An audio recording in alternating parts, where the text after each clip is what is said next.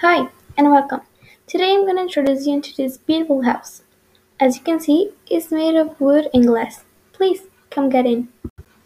It's very comfortable it's a little cottage. That here in the UK, it's very common to have a cottage. So let's start from the living room. As you can see, it has an armchair, a sofa, a lamp, and a coffee table. Let's go to the kitchen. We have a cooker, a sink, a microwave, and a fridge. Okay, this house has two bedrooms. The principal bedroom is bigger than the other bedroom. It has a bed, a sofa, a closet, and a television. And if you go to the hallway, you can see the bedroom. That it has a sink, a shower, and a toilet. Let's go to the second bedroom. It is almost the same as the principal bedroom.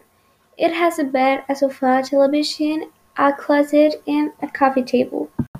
A very interesting fact about this little cottage is that in the garden there is a jacuzzi and a grill.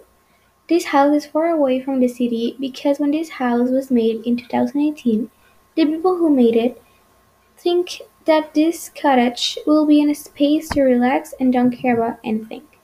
Now let's continue with the garden. It has some flowers and you can add more if you want. It has a source and more plants as you can see.